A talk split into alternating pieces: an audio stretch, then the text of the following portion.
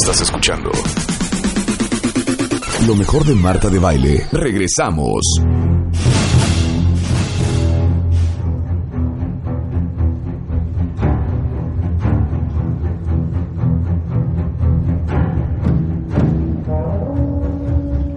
Imagínense esa escena de tiburón. Ese tiburón enorme con esas mandíbulas llenas de dientes. Con esa mujer nadando, casi desnuda. La bestia empieza a acercarse. La bestia se acerca. Las pataleadas de ella lo atraen. Ella no sabe lo que hay debajo del agua.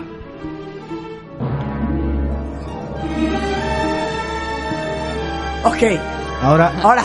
Ahora, Ahora imagínense esa escena, ubican todos tiburón. Sí, claro. Si no, usted no tiene más de 18 años y usted no debe de estar escuchando este programa si no sabe lo que estamos hablando. Misma escena. una chava nadando. no, hazla con esa voz. enorme. Haz la voz del Haz la- tráiler. la- la haz la voz- voz del haz la voz del tráiler. tráiler. Y del tráiler y Ella va nadando. Ella no sabe lo que hay debajo del agua. Bajo el mar se esconde uno de los terrores más grandes del universo. Ahí, sí- ahí sí, ¿no? Eh, Él es, él es tiburón. Él es tiburón. Él es tiburón. él es tiburón. y esa mordidita. ¿Ya? Y esa mordida. Ya. Sí, y ella, claro. ¿Están de acuerdo? Ya la ella- película ya no es la misma. Ay. Ok, ya tenemos lo otro que te pedí. Suena así. Wow, wow. Ponme mi música. Exacto. Wow, well. It seems like somebody's having a party that I haven't been invited to. Would you like to play, children? Bueno, más. A eso se dedican 24% Rodrigo Barberá y Luis Cárdenas, productores y diseñadores de audio are in the house. ¡Bravo! Fíjate, nadie nunca los ha invitado a radio hasta que lo, pensamos nosotros. Exactamente. Jesús Guzmán, nuestro gran stand-up comedian, is in the house. Los voy a presentar como Dios manda. Exacto. Rodrigo Barbera es dueño de Prado Sur Audio, es compositor, es productor, es pianista, es diseñador de audio para películas, Sin Ton ni Sonia, Cero y Van 4, Así del Precipicio, comerciales como Sony PlayStation, Pepsi Kick, Coca-Cola, ganador de la pantalla de cristal por Mejor Música Original, Círculo de Oro Plata, London International Awards Finalist. Es una cosa muy internacional, mundial, universal. Y luego Luis Cárdenas es concertista de guitarra, fundador de Storm Studios, compositor de música para series de televisión como Mujeres Asesinas, El Equipo, El Encanto del Águila, varios comerciales, encargado de componer la música en la celebración de los 70 años del Instituto Politécnico Nacional en Bellas Artes, ganador de la pantalla de cristal por mejor banda sonora, y son dos extraordinarios talentos 100% mexicanos que producen audio todos los días de su vida. Bienvenidos a los Dios y Jesús Guzmán. ¿Qué? Sí, y Jesús ¿Ya? Jesús Guzmán. Claro. Y Jesús Guzmán. No, un gran, gran stand-up comedian de este país que saben que es parte de la Ganador familia. del TV y novelas en 1982. Claro, y bueno, ¿y qué, y qué decimos de la diosa de plata? ¿Qué decimos de la De un- Ariel por y el tiene un Castillo de la premio- y Pureza tiene en el también, 72? Y tiene también un premio Oye. También- Claro. Un, un premio tengo Oye. un Oye en mi haber también. No, no sabemos de su carrera del premio 92 al también. 95 porque Eh, Estuve casó. nominado para los Publívoros también. Ah, Nominado, es- nominado. Es- exactamente, Sí, sí, sí, sí. más que nada. Más que nada, Más ¿no? que nada. es- Bienvenidos Rodrigo y Luis. gracias. La música es súper importante para las películas. Es, es muy importante, de hecho. Sí, el- la música eh, cuenta con una característica que eh, es difícil de lograr en, en otra de las artes. Conecta a lo más profundo del cerebro porque como su componente más importante es la rítmica y la rítmica viene asociada a todos los procesos evolutivos se conecta antes de que nosotros querramos o no querramos. Claro. Entonces, los directores, productores y toda la gente que hace cine. Juegan con nuestros sentimientos. por supuesto, juegan con, con estas conexiones que, estas conexiones cerebrales, ¿no? Que, que van al cerebelo directo, que no pasan ni siquiera por la corteza auditiva. Y de ahí se ha des- desarrollado todo lo que es el arte de la música, que es maravilloso, misterioso, infinito, en donde tenemos desde los más grandes maestros como Mozart hasta Joaquín Sabina, eh, qué sé yo, es... Hasta un molotov. Claro. sí, es no, increíble, se increíble, vale. o el Buki, ¿no? Mis respetos. O sea, su Este, chamba es jugar con nuestros sentimientos. Sí, llámese un comercial o llámese una película o una serie, Básicamente, sí. ¿no? Sí, sí, sí. O sea, es lo que decía Luis. En realidad va directo a las emociones. Claro. No hay manera además de procesarlo racionalmente. Y lo que pasa con la música es que la escuchas, inmediatamente tu cuerpo empieza a sentir. Y si es una música triste, te remite a vivencias tristes tuyas y cada quien tiene una, un sentimiento y una profundidad distinta. Sí, no, una- no te pide permiso, ¿no? no te Claro. pide permiso y dependiendo también del melodías graves o instrumentos graves se van a la parte más baja del cuerpo y, del, y- y- sensorialmente tu cuerpo empieza a actuar de otra manera es, es fuertísimo o sea lo que ah, hicimos hace un momentito es un ejercicio increíble o sea ver una película la que más les guste Sí, claro. de repente véanla sin audio y es una pesadilla o sea, no te a- diviertes no te atrapa no pasa nada Tú o ves sea, a Rocky. lloras, no tú, sientes. tú ves a Rocky sin el tarata. Sí, no, sí. Y es un güey, y es un güey corriendo. helicóptero de Spielberg. Es un el güey helicóptero. X Es un güey corriendo. corriendo Sí, en un mercado ahí. Luis, lo del helicóptero. Sí, sí, sí, ahí, bueno, todo, todo el mundo conoce las músicas de John Williams, ¿no? Es todo Harry Potter, Indiana Jones, es el compositor de base de Steven Sí, wow. Spielberg. Eh, Steven Spielberg es famoso por eh, terminar sus películas sin música. Antes de mandárselas a John Williams, él la tiene que ver, o sea, que, que todo esté correcto, que todo esté O sea, la donde él lo quería, todo, sí. claro. Donde él ya tiene la película que él quería contar, la manda para musicalización. Así le llega a John Williams. Pero hay escenas, evidentemente, donde el mismo Spielberg planea que no va a pasar nada en la imagen, la famosa imagen del helicóptero entrando a la cañada en Jurassic Park. Ajá. Pónganla un día, pónganla, todo el mundo tiene Jurassic Park por ahí, si no en, en- en el YouTube. YouTube. Y la ponen sin música. Y es un cochino helicóptero que ni siquiera está bonito, ¿no? Está medio viejón que va llegando a Jurassic la... a- Park. a- sí. Ajá. Es un helicóptero Sí, volando. es un ¿no? helicóptero volando encima del mar. Y tiene una música, o sea, ve- bueno, tiene el tema de Jurassic Park, ahí es, donde, ahí es donde realmente presenta el tema de Jurassic Park y después te sigue toda una secuencia en la que el helicóptero baja la cañada, sube la cañada, se suben a los... Y todo sucede en la música, evidentemente pensado desde un principio por todo el mundo. Claro, no pasa nada en la escena, pero Sí. la música levanta. La y escena aparte, va como, claro, como conectando, ¿no? Es helicóptero, ahí van todos, bajan el helicóptero, se suben al jeep, van a ver los dinosaurios. ¿Es esta? No, esa es, esa es la, la, como la canción de cuna, es la de los niños con los dinosaurios. Cuando los niños están llorando, es esa. No, pam, necesitamos el tema. tararararara. Así, la la la, ira, ira, ira, ira. Ah, Bueno, eso es una anécdota que contado, con, nos contó acá fuera No, del, del aire. Claro, pero Sí. ahora la- imagínense esto. Imagínense esto. No, es impresionante la Imagínense esto. Por favor, tararea el tema de Star Wars como tía, por favor. ¿Cómo- pero cómo tan, taira, ira, Ahí ira. Ahí está, ahí está Jurassic Park. A ver, súbele. Ese es, Ve- veme la piel, ese es el veme la final, piel. sí. No somos nadie Ese contra es el John Williams, final, ¿no? final. Bueno, Así sí, de no Luis. sé. No, Bueno, tú no, Perso- hija, no, pero yo sí. personalmente, personalmente yo siento que John Williams, en especial John Williams, y no se lo he visto a nin- ningún otro compositor, yo creo que él es de otra estirpe. O sea, tiene de hecho otra formación. Él tuvo la suerte de dirigir, componer desde, desde adolescente para, para series. Él hacía Perdidos en el Espacio, o sea, Ay, claro, Johnny Williams.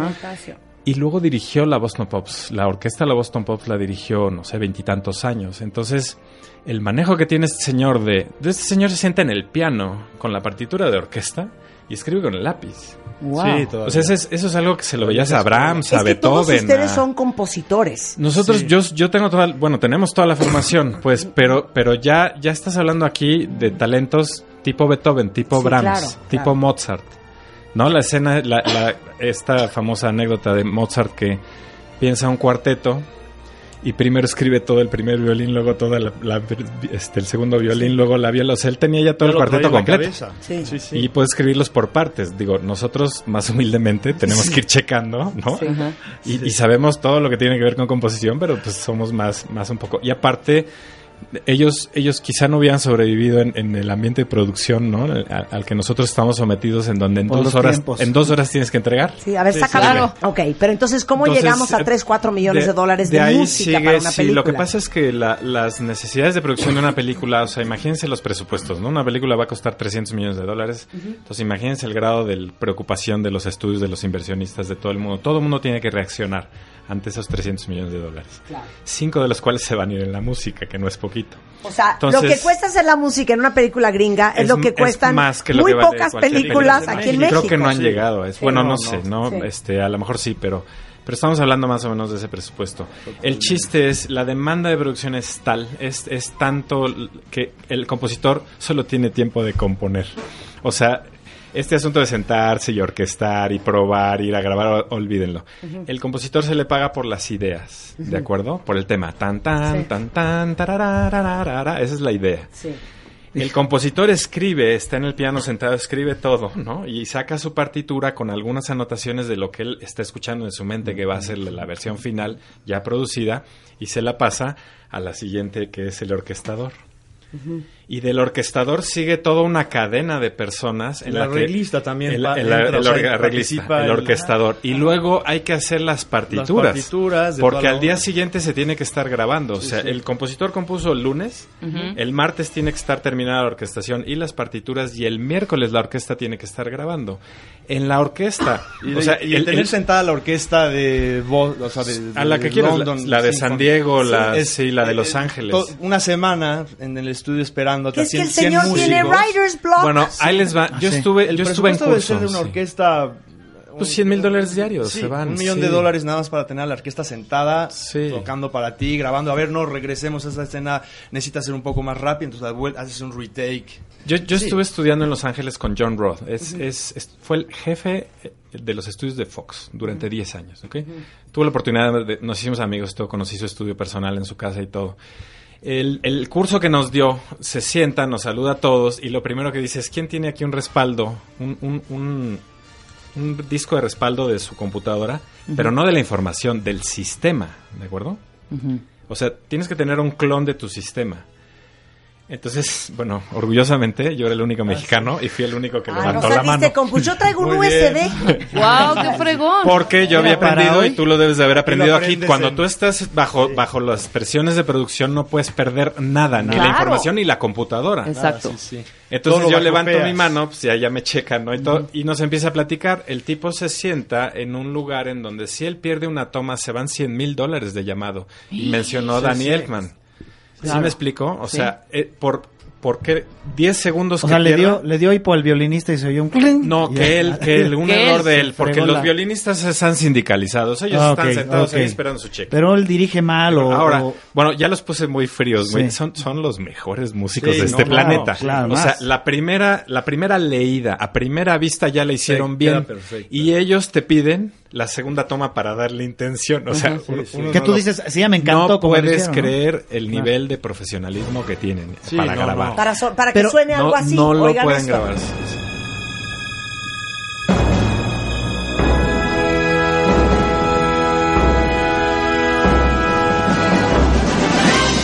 Batman. Este es el, esta es la versión de Batman. Danny Elfman de Batman impresionantes. De la primera versión de Oigan, Batman. es que hagamos un ejercicio. Traten de ver cuántos instrumentos distinguen. Súbele, Willy. Yo ya oí el güiro. Ya. Está...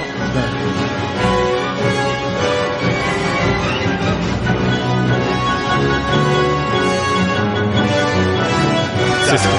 Ahí hay un French horn clarito. Ah. Ahí sí, hay French sí, sí, horn. Qué bueno oído. ¿Qué más? Marta. Los platillos, Están todos.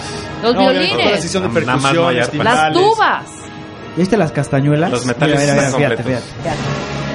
Violines, violas, Violines. chelos, Sí, la cuerda está completa. Violines. Las percusiones están los... Sí, los cornos ahí hacen el tema. Los platillazos. ¿Qué es el Cornos, ta ta ta ta? ¿Qué son? Ahora, corno, francés. French horns, Sí, French ¿ya ves? Sí, sí. También las trompetas. Contrátame, te conviene, Rodrigo. ok, Bueno, y entonces...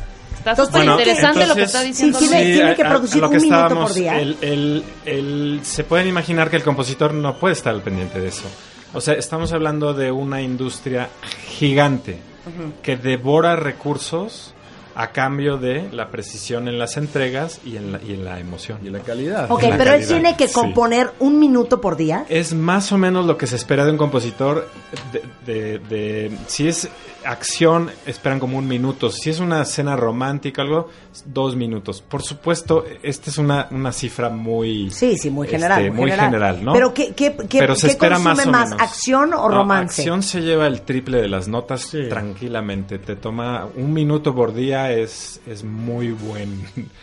O sea, Muy buena minuto. entrega. Sí. Un minuto. Avanzar un volvemos minuto. a componer un minuto. Componer. Ahora, Componer un minuto. Rodrigo no me va a dejar mentir y aquí nos vamos a presumir nosotros los mexicanitos. Sí. Nosotros sí tenemos que hacer todo.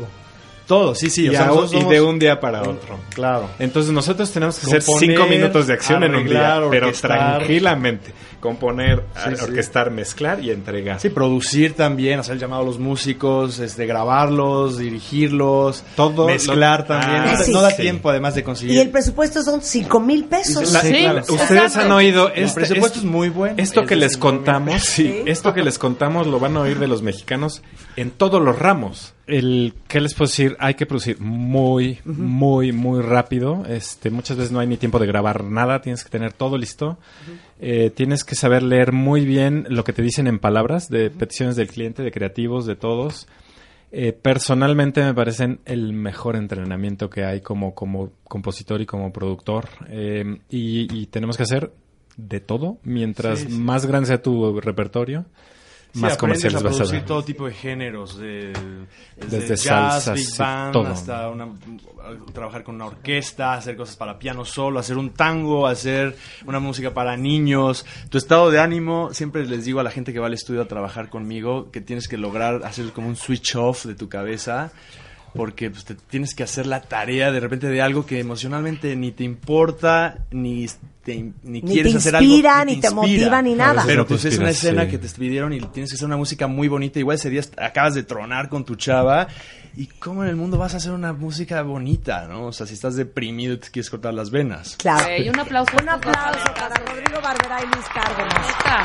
Diseñadores de audio. Para eh, que vean que hay talento en México, qué bárbaro. Muy cañón. Rodrigo Barberá es arroba Rodrigo, Rodrigo Barberá. Barberá. Rodrigo Barberá Ajá. y en Facebook está Luis Cárdenas. En Facebook estoy como Luis Cárdenas, concertista, sí. También está Storm Studios. Y Storm En- Studios. Sí, de, de- de mis páginas lo pueden ver. ¿Y, y tu estudio, Rodrigo? Prado Sur. Muchísimas gracias. Maravilloso. Gracias a ustedes. doctor. Muchas gracias y felicidades. Estamos de regreso el lunes en punto de las 10 de la mañana, cuentavientes.